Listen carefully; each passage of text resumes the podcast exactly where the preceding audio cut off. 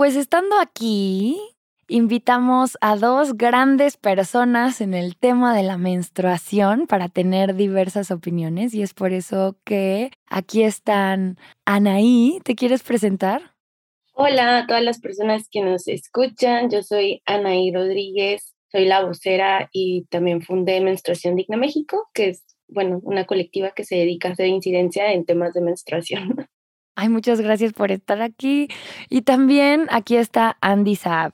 Hola, hola, ¿cómo están? Yo soy Andy Saab, soy cofundadora de Endo Warriors. Nosotras nos dedicamos a hablar sobre la endometriosis y pues temas de menstruación, educación menstrual, etc. Y estoy muy emocionada de estar aquí. Ay, pues es que este tema nos podría dar para toda la vida. Y la verdad, yo empecé a indagar en esto y me di cuenta que hay tanto más que no conocía y, formas tan diferentes en que esto afecta a distintas personas. O sea, no es nada más que quitaron los tampones de toda Ciudad de México a la hora que prohibieron el plástico, que ese es un tema, ¿no? Pero hay tantas formas en que a diversas personas les afecta las políticas públicas y lo que hay relacionado con menstruación que mejor me traje a dos personas que sí le supieran chido. y para esto me gustaría preguntarles o dar el espacio de que nos cuenten qué las trajo a este tema. ¿Quieres empezar, Anaí? Como, ¿qué te llamó la atención de esto? ¿Por qué estás aquí? bueno, mil gracias por, por invitarme también, que hemos reagendado esta grabación muchísimo, pero ya aquí estamos. Eh. por fin. Pues a mí, la verdad, fue súper raro cómo llegué a este tema. Fue en 2019, que yo en ese momento estaba trabajando en una ONG y de repente había un conversatorio, me acuerdo perfecto, sobre impuestos, que por lo general sabemos que los impuestos es un tema súper aburrido. Y yo dije, ¿qué, ¿qué estoy haciendo aquí? Pero cuando pues avanzó el conversatorio y resulta que se hizo como una charla virtual. Fíjense, en ese tiempo ni en pandemia estábamos y pues como no pudo venir la persona de Colombia, se hizo ahí como una conexión y empezó a hablar de cómo habían ayudado en Colombia que se eliminara el impuesto a las toallas y tampones. Y la verdad ni terminó de dar la charla porque pues ya saben, el internet se cayó y todo eso y entonces yo me quedé como en la espinita y literal agarré mi celular y googleé de que iba toallas México porque yo no sabía si acá pagábamos IVA, ¿no? Y creo que a muchas personas, ya cuando empezamos a hablar de esto en la agenda pública, como que también se sacaron de onda al saber que pagábamos un impuesto por menstruar. Pero pues sí, me di cuenta que pagamos el 16% y yo en ese momento estaba en el Parlamento de Mujeres de la Ciudad de México, que para las personas que no lo conocen eh, fue el primer parlamento, y lo que se hace ahí es que eligen a personas de la sociedad civil, tú mandas tu aplicación y todo, son 60, y entonces puedes presentar iniciativas de ley con perspectiva de género, ¿no? Entonces había, como ya sabes, desde educación, ciencia, etcétera. Y a mí se me, yo quería presentar algo sobre menstruación porque me quedé con esa espinita. Pero cuando nos dimos cuenta, mi compañera Melissa Guerra y yo, porque le dije que la quería escribir con ella, el IVA es un impuesto federal. o sea, no lo podíamos cambiar desde el estatal. Hay impuestos estatales, pero eso son otro tema. Y entonces, pues seguimos como googleando y nos dimos cuenta que había un movimiento bastante grandecito alrededor del mundo en favor de los derechos menstruales, ¿no? Que no solamente quería eliminar el IVA, sino también pedir la gratuidad de los productos. Y pues hicimos justo la iniciativa de gratuidad. Y cuando la hicimos nos dimos cuenta que no había mucha información sobre menstruación en México, que de verdad, o sea, para hacer política pública y sobre todo incidencia, creo que es importante tener datos. Y en México hay muy pocos datos sobre eso, ¿no? Ya ni hablemos de la pobreza menstrual que ni se menciona que es la falta de acceso a productos, a infraestructura, productos de gestión menstrual, tallas, tapones, etcétera, infraestructura y también a información. Entonces, ahí como que me empezó a enamorar, la verdad, el tema porque, o sea, como que yo no podía creer que no hubiera nada sobre esto, o sea, en legislación ni en políticas públicas. De verdad me voló la cabeza y estaba como súper indignada, muy enojada también de que cómo es posible que algo que nos pasa a todas las mujeres u otras personas menstruantes no sea un tema en la agenda pública. O sea, como, no sé, me indigné, la verdad. Y pues ya ahí empecé a buscar a colectivas, a organizaciones, a tomadoras de decisiones que se sumaran como a este movimiento y pues ya llegaron organizaciones, llegó la exdiputada Marta Tagle que fue, nos apoyó mucho en lo federal y se empezaron a presentar las iniciativas a partir de 2020, ¿no? Entonces así empezó como de la incredulidad, del enojo y del querer hacer algo.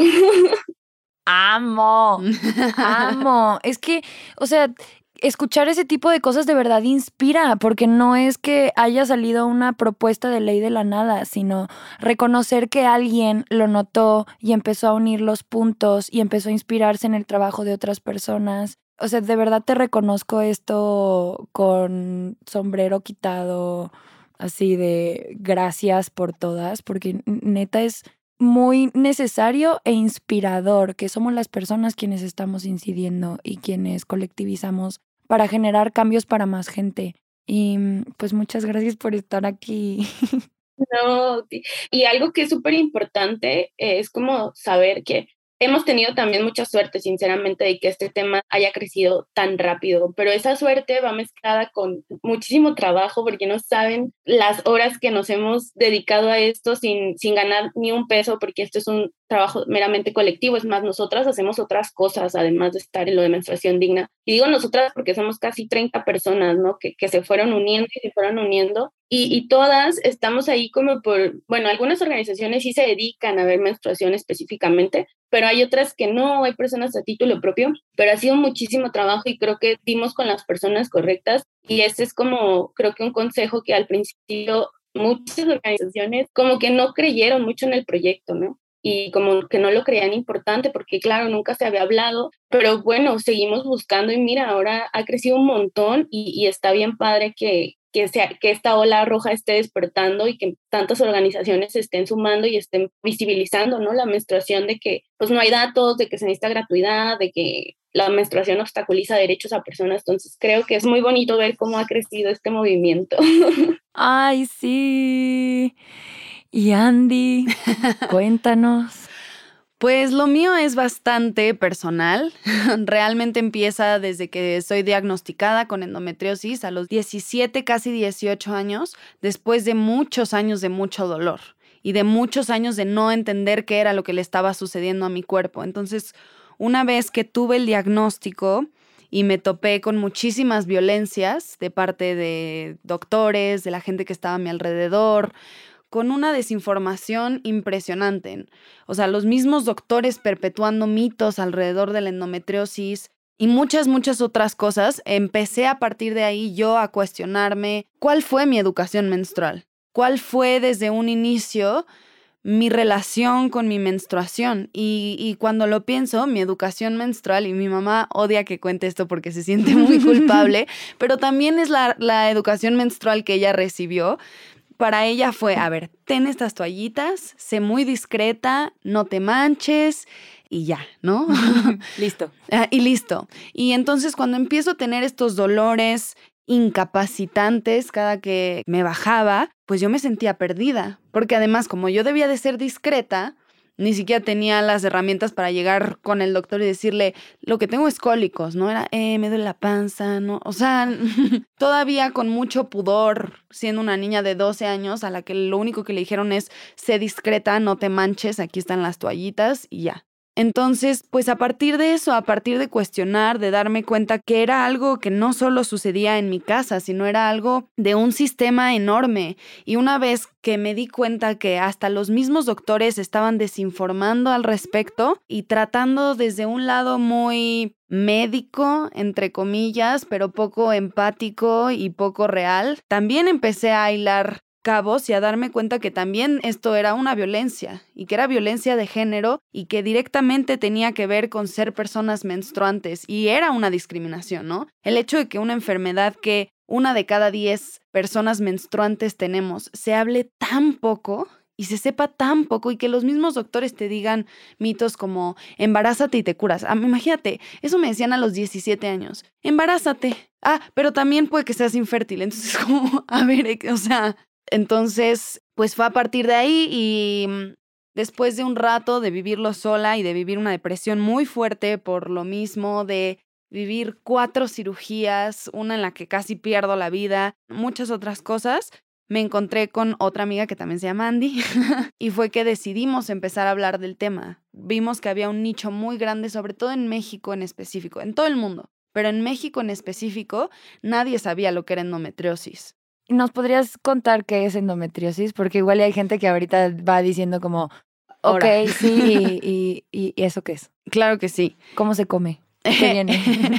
es una enfermedad en la que básicamente un, y este es un, uno de los grandes errores, mucha gente dice que es endometrio, pero no es el endometrio como tal, el endometrio sigue estando ahí, sigue creciendo y saliendo cada que menstruamos, es un tejido muy parecido al endometrio. Muy, muy parecido. Se han hecho pruebas y es casi idéntico, pero no es el endometrio como tal. Crece sin explicación en otros órganos del cuerpo fuera del útero. Entonces crece y se pega y se adhiere y es muy doloroso porque además es un tejido que es vivo y es hormonal. Entonces con cualquier cambio hormonal reacciona y tu cuerpo es de, ay güey, esto, esto no debería de estar en mi colon, ¿no? Entonces empieza a, causar dolor fuerte, crónico, agudo, a adherir ciertos órganos, provoca infertilidad, muchísimas otras cosas, pero sobre todo y creo que esto es lo más importante, el dolor que provoca. O sea, porque no es posible vivir con ese dolor, que además está muy normalizado, porque desde el principio es, es un precio, entre comillas, a pagar por tener útero, ¿no? Tener dolores terribles y no, tener, no poder ir a la escuela del dolor. Bueno, es normal. No, no es normal. Y, y creo que también, pues por ahí va un poco nuestra misión como, como en The Warriors, dejar de normalizar el dolor y dejar de hacerle creer a las niñas y niñas menstruantes que el dolor es normal y que no ir a la escuela por el dolor es normal y que desmayarte y vomitar es un precio a pagar por tener útero, no, no es así. Claro, y hay alternativas y también las podemos buscar y colectivizar y darnos información. Exacto. Y reconocer. yo no sabía que crecía en otros lados, o sea, yo creía que crecía como en las trompas o como por afuerita del útero, me lo imaginaba pero no de que en el colon. Eso es información nueva para mí también. Sí, sí, mi última cirugía yo tenía el colon y la matriz pegadas de que tenían endometriosis y se ha encontrado endometriosis en todas partes del cuerpo, menos en el vaso. Es el único órgano en el que nunca han encontrado endometriosis. Y creo que eso también es muy importante porque muchas veces se habla de quitar la matriz como una cura, pero te quitan la matriz desde muy chica, pero tienes endometriosis en el intestino. Entonces no sirve de nada, en realidad. Wow. Sí. Wow. ¿Y a ustedes cómo les pintaron que era la menstruación? Bueno, tú ya me contaste más o menos cómo, cómo te pintaron que era versus cómo es. y a ti, Anaí, ¿cómo aprendiste que era y luego cómo lo vives ahora? Pues algo que es importante resaltar justo de lo que comentaban es que la educación que dan en nuestro país es bien básica sobre menstruación. O sea, nadie te dice, más allá de que vas a sentir dolor, nadie te dice cuánto es normal. Y entonces tú de repente tienes dolores enormes y como solo te decían que ibas a sentir dolor, no, no llegas a dimensionar, ¿no? Y puede traer como consecuencias ya que vas a checarte con tu ginecóloga o ginecólogo que pues no tenías contemplados porque no te hablan de eso, no te hablan tampoco de la, por ejemplo, de la menopausia, o sea, yo no recuerdo que en la escuela nos hablaran de eso, ¿no? ¿Qué pasa cuando dejas de menstruar? Nosotras hicimos como la revisión de, de libros de texto porque estuvimos trabajando con el gobierno de Michoacán para crear contenidos didácticos pues más propicios, ¿no? Para las niñas, niños, niñas y son como cinco párrafos que hablan de menstruación, dicen que es un desecho, la ponen así como lo peor, ya sabes. Y creo que desde ahí, y de ahí parte también mi, mi concepción de cómo yo antes veía mi menstruación. O sea, yo no sé ustedes, pero de repente te dan charlas muy básicas, ¿no? Como de, ay, la menstruación es esto, esto, esto, bye adiós.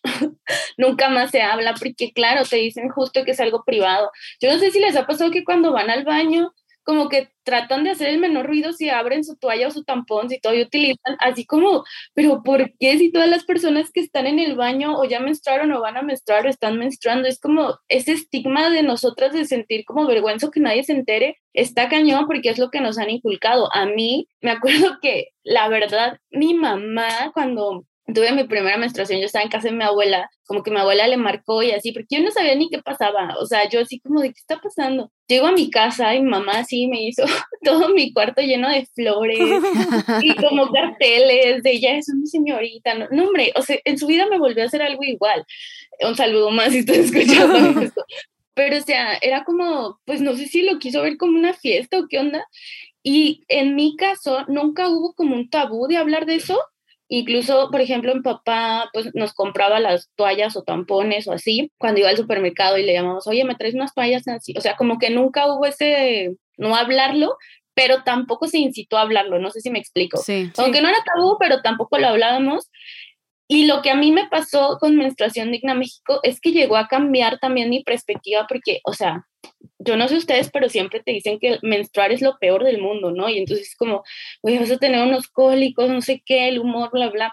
Y yo la verdad lo veía así, o sea, como que decía, no, no, no, ya me va, o sea, ya voy a empezar a menstruar y todo. Y ahora con menstruación digna, que es un proceso muy fuerte, ¿eh? tampoco es como que siempre que llega mi periodo hago fiesta. No, pero, pero, porque claro, hemos crecido con eso, ¿no? O sea, yo tengo 30 años y desde que empecé a menstruar hasta ahorita pues, estaba con esa concepción horrible, pero ahora lo que hago es como, uno, lo veo como un signo de que mi cuerpo está bien, de que mi cuerpo está funcionando de la manera correcta, de que todo está tranquilo y como que he aprendido mucho a que esos días me los dedico a mí. O sea, yo tengo el privilegio de poder este, trabajar a distancia, entonces como que de repente digo, ay, me voy a quedar en mi cama con un té trabajando, hoy no quiero salir simplemente o quiero comerme una hamburguesa o cosas así. O sea, como que trato de consentirme y pasarme esos días de la mejor manera posible, como tratando de cambiar esa negatividad que siempre le puse a mi periodo. Y creo que esa es una buena manera de empezar a hacer como las paces, porque al final de cuentas te va a acompañar durante varias décadas de tu vida. Entonces, empezar a verlo de una manera positiva creo que es un gran primer paso. Ay, sí, me resuena mucho lo que dices. Eh, yo también antes veía la menstruación como algo sucio y algo que le tenía que temer y, y esconder y como una cruz que yo cargaba por el hecho de tener este cuerpo, ¿no? Y luego, ahora tuve el privilegio de pasar unos días en pandemia con unas compañeras en Oaxaca que tienen todo esto de honrar la luna, entonces el primer día de su menstruación guardan reposo y ayunan y como que tienen unas prácticas ahí con la luna y de ofrendar la sangre y me tocó vivirlo con ellas y me cambió muchísimo la perspectiva de decir, a ver, ellas están honrando un ciclo donde esta es sangre de vida y decían, es que esto es sangre de vida, no sangre de violencia. Y por eso la ofrendo a la tierra y por eso como que guardo mi reposo este día. Y digo, yo todavía no hago eso porque, pues, digo, no estoy en una casa de adobe en Oaxaca siendo tan congruente con mi medio ambiente todavía, todavía. Pero eh, sí, ya soy más de escuchar a mi cuerpo, como de decir, igual ya había planeado un montón de cosas, pero hoy no me siento para esto y también como escucharme para decir, pues igual y tú no responderías así a la menstruación, pero para mí esto es lo que necesito ahorita y voy a honrar eso y ver cómo nos vamos acompañando entre todas a decir, a ver, es que yo hago esto y a lo mejor yo ayuno, pero yo me compro todo el súper y toda la comida chatarra porque es lo que se me antoja hoy y también está chido. O sea, como ver qué le funciona a cada una y además que no cada ciclo es igual, sino que igual y este mes me va súper chido, pero el que sigue no tanto. Y de repente así mancho todo y se vuelve una escena de Carrie y el otro mes nada más fueron así, mi, mi, mi. Y pues también está bien. Sí, para mí en realidad mi relación con mi menstruación pues siempre fue de mucho dolor, por la misma endometriosis, de mucho dolor. Para mí eran días en los que definitivamente, y no era de que me daba chance de descansar, no, o sea, no podía levantarme, no podía. Y todavía es un poco así, entonces también cómo cambiamos eso, ¿no? Cómo le damos la vuelta al, ok, a verlo desde el lugar de tu cuerpo te está pidiendo en estos días que descanses, hazlo. Más que, uta, no, no puedo hacer nada y te sientes inútil y, y, te sientes culpable. O sea, ¿cómo le das también la vuelta a eso? Creo que también ese ha sido un proceso difícil, pero muy importante y es importante pues ponerlo sobre la mesa. Muy de acuerdo, muy de acuerdo. Oigan, ¿y ustedes en sus campos de acción ¿Cómo han visto que distintas políticas públicas afectan a distintas personas? Porque, por ejemplo, hace ratito estábamos hablando de la retirada de los tampones de un día para el otro en la Ciudad de México, ¿no? Que también vi que en su cuenta de Instagram de Menstruación Digna hicieron algunas publicaciones al respecto y me llamó muchísimo la atención. ¿Te gustaría hablar de eso un poco? Sí, uy, fue bastante complicado para nosotras porque Bueno, en Ciudad de México, ustedes saben que se había anunciado la prohibición de la venta de unicel y de bolsas de plástico y bla, bla, bla, y todo eso nos enteramos súper bien, hubo muchísima información al respecto. Y cuando de repente se llegó ya la implementación al 100% de esa ley, pues resultó que ahí estaban metidos los tampones, ¿no? Con aplicador de plástico. Y empezamos a ver en redes sociales que había quejas, nos llegaban quejas, quejas, quejas, y pues ya nosotras metimos una queja en el COPRED, que es el Consejo para Prevenir y Eliminar la Discriminación en la Ciudad de México, porque justamente pues este tema era discriminatorio y parte de lo que argumentábamos ahí y en todas las entrevistas que me tocó dar, primero como que señalábamos otra vez que no había datos, ¿no? Porque a mí me llegaban, oye, Nayin, pero ¿cuántas personas son afectadas? No, o sea, me encantaría decirte un número de personas que sé que usan tampones, pero ni siquiera eso sabemos. Entonces, como poner eso sobre la mesa para nosotras fue muy importante. Después, como salieron muchas personas como a decir, pero es que que usen copa menstrual, no sé qué, y nosotros hemos tenido ahí como varios encontronazos con las personas de copa, no porque no la promovamos, porque nosotras siempre metemos toallas, tampones, copas o cualquier otro bien que se use para la menstruación, me parece que así la dejamos como muy abierto. El tema con las copas es que pues no todos tienen la infraestructura. Bueno, para empezar, que nosotras, el mi cuerpo, mi decisión, no solo se aplica en el aborto, se aplica en todo. Y entonces, si tú te sientes más cómoda con una toalla o un tampón, no tienes por qué verte obligado a usar la copa nada más porque te lo está diciendo como toda la sociedad, ¿no? Porque no sabemos cuáles son las condiciones de vida, ¿no? A lo mejor a ti te funciona más el tampón o la toalla por tu trabajo o porque te sientes más cómodo, no sé qué, y es válido. Y después, porque justamente ya habíamos analizado que uno no se tiene la infraestructura, ¿no? No todas tienen, en la Ciudad de México hay cortes de agua cada rato, o sea, no todo el mundo tiene agua, no todo el mundo tiene luz, no todo el mundo tiene el dinero para poder comprar la copa, porque si bien es una inversión, porque te dura muchos años, la inversión es bastante grande, ¿no? Para muchas familias, si te pones a ver que el ingreso por hogar del decil uno es de eh, 3.600 pesos al mes, pues representa un gasto significativo para el hogar. Entonces, como eso, y además en cuestión de acceso, o sea, si tú vas a una tienda, puedes encontrar toallas y tampones, pero difícilmente vas a encontrar una copa. Entonces, como que no todos tienen el acceso y tampoco tienen la información. A mí me tocó dar una charla virtual también en una secundaria justo en la Ciudad de México y no conocían que era la copa menstrual. Entonces, también como decir, hay todas estas carencias que el Estado se debe de preocupar primero por brindar como este piso parejo para todas las personas que menstruamos y entonces sí empezar a tomar otras decisiones, pero también, ojo, que nosotras siempre recalcamos que dejen de ponerle otra vez el peso de cuidar el medio ambiente a las mujeres. O sea, el peso de la menstruación, ¿no? O sea, de que, oigan, no, pues ustedes tienen que coartar su decisión para poder salvar al medio ambiente. Es como, ¿por qué no voltean a ver que mejor se hagan los, los productos con algún material más eco-friendly, ¿no? O sea, podría ser eso en lugar seguro, de ¿no? Para nosotras también. O entrarle a gestión de residuos también y a rellenos sanitarios o a esa parte también, como compensar por el otro lado, ¿no? Porque también esto de la copa que decías, tampoco es tan fácil como nada más demos copas a todas, porque quiero hacer el paréntesis de que dependiendo tu anatomía, cuánto ejercicio haces, tu tamaño, si ya tuviste hijos o no, todo eso influye en qué copa necesitas y qué copa te acomoda. Y esto de que sea una inversión es una inversión solo si es una copa que se acomoda a tu anatomía. Y todavía no hay suficiente información para así por todos lados de que cuánto ejercicio haces, para dónde está tu cervix, de qué tamaño tiene que ser y, y también el tabú de pues te vas a meter los dedos, ¿no? Y te vas a ver todo eso. Entonces también es otro salto. Sí, creo que también es bien importante esto, ¿no? Como recordar que hay distintas realidades, porque justo yo también veía todo esto de justo a menstruación digna. Recuerdo porque yo soy fan.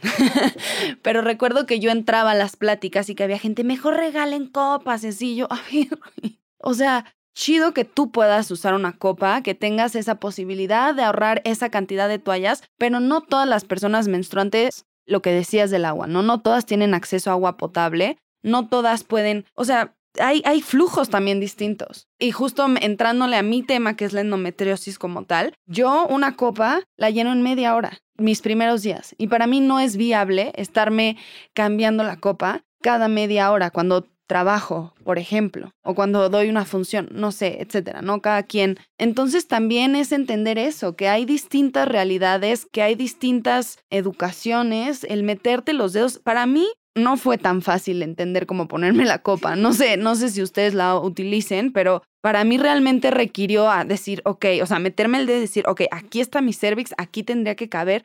¿Cuánta gente no tiene esa información? ¿Cuánta gente ni siquiera sabe qué es el cervix? para, para empezar. Sí, o de ponerte un espejo o algo, o por ejemplo, yo a la copa hasta le echo babita para que entre como más suave, ¿no? pero, pero ¿cuántas no se atreven o les da pena? Y por ejemplo, ahora yo uso más calzones menstruales y me gustan un montón porque se me hacen muy cómodos, pero también veo el cuidado, el tiempo y el agua que requiere lavarlos. O sea, no es para todo el mundo tampoco. Y a mí me gustaría como súper recalcar que cuando hablamos de la falta de infraestructura, no es solamente en las casas, es también a donde vamos, ¿no? Porque ahorita tú que deseas como en mi trabajo, siempre que nos dicen como, ¿qué podemos hacer las personas para poder contribuir a lo que está haciendo menstruación digna? Parte de lo que yo digo es como desde tu espacio de trabajo, ya sea si eres estudiante o si estás en algún grado, que hagas un trabajo sobre menstruación, que des una charla sobre menstruación, etcétera, visibilizar que existe, que le pases este podcast o cosas de conversatorios que tenemos en menstruación digna a tus amigas y se hablen, ahora que va a venir la cena navideña, digan, oigan, ya vieron que se quitó el impuesto para las toallas o tampones, ¿qué piensan? Y así, ¿no? O sea, como ese tipo de cosas pero cuando estás en una posición de tomadora de decisiones, es importante que, por ejemplo, en los lugares de trabajo haya un baño con un lavamanos adentro, ¿no? Que siempre haya papel, que todas las puertas tengan un seguro. O sea, es que de verdad la gente no dimensiona cuando estás menstruando, estar agarrando la puerta y cambiándote, oye, pareces una contorsionista y eso también es indigno. Entonces, cositas tan chiquitas como eso creo que pueden ayudar mucho, que a lo mejor hagan convenios con alguna marca para que les den un descuento en copas o que haya toallas ahí gratuitas, o sea, que haya descansos por menstruación, que ya en muchos países los están implementando, ¿no? Que, que puedan hacer home office, etcétera. O sea, tantas cosas que pueden hacer desde su metro cuadrado. Una compañera me decía que hay que hacer política de metro cuadrado, ¿no? Y así es como esto va a avanzar. Y sí, o sea, desde donde yo estoy, ¿qué puedo hacer? Seguramente hay muchísimas cosas, hasta mencionar la palabra porque hay 10.000 palabras para mencionar que estamos menstruando y esconderla, ¿no? Estoy en mis días, yo me ayudo ya sabes, esos días, pero siempre es esconder, esconder, esconder, no decir, no decir. Entonces mencionarla a veces es choqueante y a veces te cuesta, yo todavía a veces digo, ay, como me va a bajar o algo así, digo, no, voy a menstruar, voy a empezar a menstruar, no sé qué pero son pequeños cambios que a la larga van a ayudar mucho porque entonces se va a empezar a visibilizar algo con lo que se convive todos los días, tanto las mujeres como los hombres, que también forman parte de acá y que no hemos tocado ese tema, pero son importantísimos la educación menstrual a los hombres para que nosotras tengamos ambientes más saludables, sociales y culturalmente y no estemos con un estrés de, ay, sí, ¿qué pasa si me mancho la ropa, no? O qué pasa si esto, bla, bla, bla, las niñas que les hagan burla por eso. Pero bueno, o sea, creo que esas cosas son las que se pueden hacer también como para hacer estos cambios chiquitos, pero que a la larga pues van a ayudar a que se tenga una mejor concepción de la menstruación, que es un proceso totalmente normal y fisiológico. Totalmente de acuerdo, así me imaginé un ponche challenge. Llega tu cena navideña con el ponche diciendo que este año es rojo en honor a que se pasó la ley de menstruación digna. Exacto, exacto. les quita el impuesto. Me encanta. Lo vamos a publicar en las redes y te vamos a dar crédito. Eh. ponche challenge. Ponche challenge. Y ahorita lo que mencionas de los hombres también me, me, resuena mucho, porque desde que nos separan, ¿no? Para hablarnos de menstruación. Como ah, las niñas de este lado, los niños de este lado, ustedes no escuchen esto. Desde ahí, ¿qué mensaje te está dando, no? O sea, ¿qué mensaje? No, pues ellos que ni se enteren. Ellos, para ellos es algo sucio. Y para ellos es algo sucio. Como en este documental de Period en Netflix, que está cortitito y súper, súper recomendado de cómo ocurre en India, creo que pusieron estas toallas sanitarias de prensas locales hechas por mujeres, pero bueno, ya les estoy spoileando, perdón. Pero bueno, ahí se ve el problema. Sí, sí, creo que es súper importante, súper importante que todas las personas tengamos educación menstrual, no solo la, sobre todo las personas menstruantes, sí, para entender qué nos está sucediendo, pero también para las personas que nos rodean, que no sea un tabú, porque ahí volvemos a lo mismo, ¿no? ¿Qué mensaje nos están dando? ¿Qué mensaje les están dando al dividir la educación menstrual? Sí, y aquí quiero hacer un paréntesis para contar que este episodio fue hecho en colaboración con SCT y me gustó mucho hacer esta colaboración porque justo están haciendo incidencia, investigación y les voy a contar algunas cosas que han hecho que se me hacen que están muy chidas. El reporte de higiene y salud que está en los recursos de este episodio y lo pueden ir a descargar, a partir de encuestas en 15 países de personas entre 16 y 85 años para conocer las situaciones actuales de higiene, los retos para el futuro, si hay baños, si hay agua limpia, privacidad, papel, por lo que la gente joven, sobre todo adolescentes y niñas menstruando, evitan usar los baños. Hicieron unas pulseras hermosas en colaboración con la diseñadora india Lakshmi Murthy, no sé si lo pronuncio bien, con cuentas que representan el ciclo de la menstruación y ha sido usada por hombres y mujeres, incluyendo defensores, activistas y personas en cargos públicos gubernamentales, como símbolo para generar conciencia sobre la importancia de la higiene menstrual. El reporte también habla de endometriosis, incontinencia, si se invierte y cuánto en salud, cuál es el retorno de inversión de esa inversión y como los pilares de transformación por cada capítulo para los pasos siguientes como son hablar más sobre menstruación, como aquí, transformar los espacios públicos para que tengan condiciones higiénicas, priorizar la educación de salud menstrual en todos los niveles y a todas las personas, hacer que las instalaciones de acceso al agua limpia y saneamiento sean una prioridad, promover conocimiento, actitudes y prácticas a través de políticas públicas, porque pues la información es poder, ¿no? También hicieron el programa La higiene es nuestro derecho junto con UNICEF, en donde hicieron manuales sobre salud e higiene menstrual para niñas, niños y adolescentes. Hicieron una campaña digital de Breaking Taboos para normalizar ciertos temas alrededor de la menstruación e higiene íntima como por ejemplo lo de la sangre roja en vez de sangre azul de pitufo. La campaña Pasa la toalla, que fue una actividad en redes sociales donde el objetivo de la dinámica era normalizar el periodo a través de mostrar una toalla en público, con la participación de más de 10 países, donde también incluyeron a hombres y niños pasando la toalla. La campaña de marketing con causa, en la que el estudio reveló que solo el 6% de las niñas y adolescentes cuenta con información correcta y conocimientos adecuados sobre higiene menstrual. 6%. Aprovecharon la alianza de ECITY con UNICEF y contribuyeron a la creación y desarrollo de una app gratuita para niñas de 10 a 19 años en la que ahora pueden monitorear su periodo y al mismo tiempo tener acceso a información sobre menstruación, higiene íntima, involucrando redes sociales y al equipo de relaciones públicas. También hicieron el programa Mundo Sabatins, que nació desde el 2013 como un proyecto destinado a educar a niñas de 8 a 15 años en temas sobre menstruación e higiene íntima en escuelas públicas y privadas de Ciudad de México, Guadalajara y Monterrey. En 2015 extendieron el programa a madres y padres, pues son una de las fuentes principales de información sobre menstruación, higiene y salud. Este programa eran activaciones presenciales en escuelas únicamente. Y en 2008 pudieron extender el programa y llegar a ciertas escuelas que no tenían el acceso antes, pero pues en 2020 tuvieron pandemia. Entonces adaptaron y crecieron hacia Mundo Sabatins Connect, que es una plataforma donde llevaron todo el contenido que daban de forma presencial con juegos, foros, tips, materiales de apoyo y ahora ya está ahí online, lo pueden buscar también en los recursos del episodio. Y por último, pero no menos importante, los podcasts de Saba, donde crean conversaciones con las dudas más frecuentes, abordando estos temas para romper tabúes como el periodo, higiene íntima y así. Esos los pueden encontrar en Spotify, en campañas en Instagram y en Facebook, y suben un capítulo nuevo cada mes. Y todo eso ha hecho City que se me hace que está muy cool. O sea, creo que tenemos que contribuir entre todos lados porque pues a lo mejor yo tengo el tiempo y los conectes, pero no tengo el dinero, no tengo el alcance. Y pues esto es algo que vamos uniendo entre todas. Y algo que me gustaría, bueno, que no fue City Latinoamérica, pero me parece que en Italia City lanzó la campaña para la eliminación del IVA en los productos de gestión menstrual. La traducción es algo así como nosotras lo absorbemos, como diciendo que absorbían el, el 16% del IVA. No, allá no es 16, no sé cuánto es, pero bueno, el impuesto.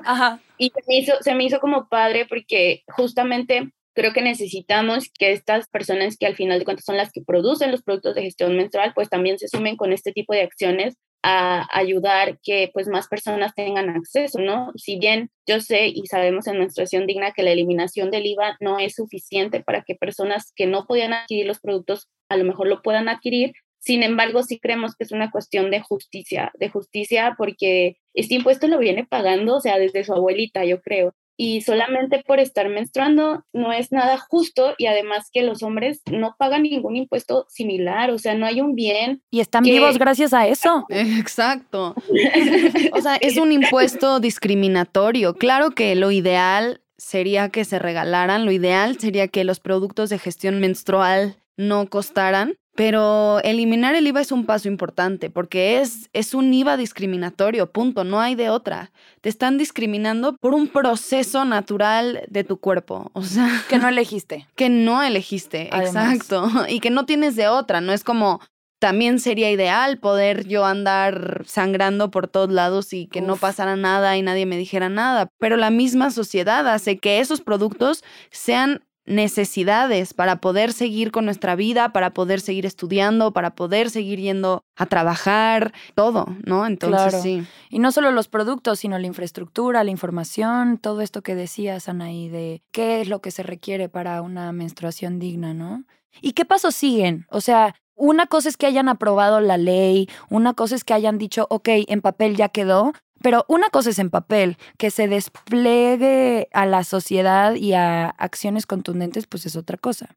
Sí, justo como que muchas personas creen que cuando se aprueban las leyes que ha propuesto menstruación digna ya se nos acabó el trabajo, pero yo creo que ahí apenas nuestro trabajo inicia, tanto con lo del 16% del IVA que se eliminó, bueno, se va a tasar a cero, o también en los estados que se ha aprobado la ley de menstruación digna para que den gratuitos los productos, es continuar trabajando como para empezar, vigilar que se implemente de manera adecuada, ¿no? Porque justamente puede ser que la ley pase, pero no haya presupuesto, pero de repente a lo mejor no lleguen los productos a las niñas, adolescentes, otras personas menstruantes. Entonces creo que eso es como lo que sigue la que coordina el IVA, que es Paulina Castaño, que es la encargada justamente de toda esta parte, pues ella seguramente ahora su trabajo va a ser como, como, es que no quiero decir vigilar, porque pues tampoco es como que estemos vigilando, pero darle seguimiento a que se eh, realmente se vea reflejado esta eliminación del IVA, ¿no? Y eso será como cuestión de estar checando los precios de los productos, etcétera. En cuanto a lo de gratuidad, que es donde yo estoy ahí más metida, lo que nos toca después es como reunirnos con las diferentes instituciones como para ver eh, de qué manera se puede implementar. Nosotras me acuerdo que cuando se aprobó en Michoacán, que fue el primer estado y ahorita ya van cinco, nos decían como, oigan, pero ¿en qué momento les vamos a dar las copas?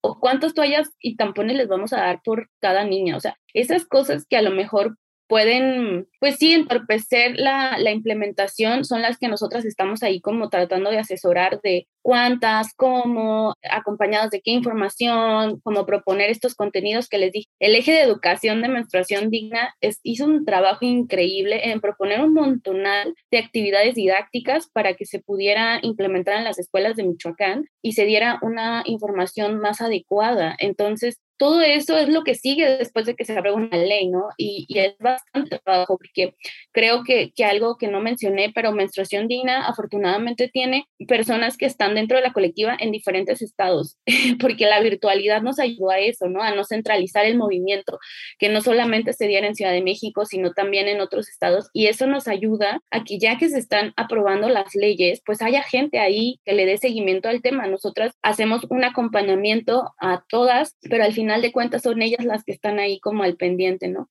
Y pues sí, eso es lo que continúa y lograr que pues los demás estados también tengan la gratuidad, que es tan importante, porque nosotras empezamos la gratuidad por las escuelas, por un tema de que queríamos que el producto llegara a las niñas, porque todavía hay muchísimos tabúes y estigmas como para que las niñas vayan a pedir las toallas a un centro de salud, Sí, con los condones todavía hay un buen de, de tabúes, imagínate con las toallas, pero la realidad es que queremos alcanzar una gratuidad universal, ¿no? Que, que todas las personas, sea cual sea su edad, puedan tener estos productos gratuitos, pensando también en las personas en situación de calle, en las personas que están migrando, ¿no? Que están en movilidad humana. Creo que también es importante como ponerlas ahí en perspectiva y eso es lo que queremos alcanzar. Escocia lo hizo similar, empezó con las escuelas y dos años más tarde ya, ya es gratuito a todas las personas esperamos que pues este tema avance para allá. Ay, me encanta y me encanta que podamos ir aprendiendo de unos lugares y de otros e ir expandiendo todo esto. Sí, creo que pues poner el tema sobre la mesa ya es un gran paso, ¿no? Como decir dónde estamos y que no es un tema que vamos a tocar una vez y ya, sino se puso sobre la mesa y ya no se va a quitar de ahí. Exacto, se tardó, se tardó en ponerse sobre la mesa. Realmente, como lo decías, Anaí, ¿no? ¿no? No es hasta que realmente te pones a pensar y a cuestionar lo que está pasando y lo que nos dicen y lo que no nos dicen y lo que hace falta y cómo nos discriminan. Y años después te das cuenta y creo que también va a estar muy, muy interesante ver estas nuevas generaciones que ya van a crecer con esa información desde el inicio también. Ay, sí. Sí, una actividad que vamos a hacer acá en Entre tus piernas, que también sus opiniones me importan un montón para ver cómo es la mejor forma de hacerlo, es que estamos recopilando testimonios de distintas personas de cómo viven su menstruación para convocar a un QA o conversatorio de cómo nos sentimos frente a esas situaciones y esos distintos testimonios y qué haríamos nosotras y cómo en nuestro espacio podemos como decías, en nuestro metro cuadrado, si hay alguien que vive algo similar, ¿qué puedo hacer yo para mejorar sus condiciones? ¿O cómo me puedo preparar? O por lo menos saber que eso está pasando, ¿no? Entonces, pues también las quiero invitar a esa dinámica y a pues platicar con nuestras mamás y con nuestras abuelas y con otras personas menstruantes cómo lo viven y unir cabos, ¿no? Porque es donde nos damos cuenta, ah, esto es violencia obstétrica, ah, esto es falta de información, ah, aquí no tenemos infraestructura o políticas públicas, donde empezamos a unir esos cabos de qué es lo que vives tú y qué es lo que vivo yo y qué es lo que vive alguien más y cómo podemos mejorar todas. Así es. Sí. Entender que hay otras realidades, punto.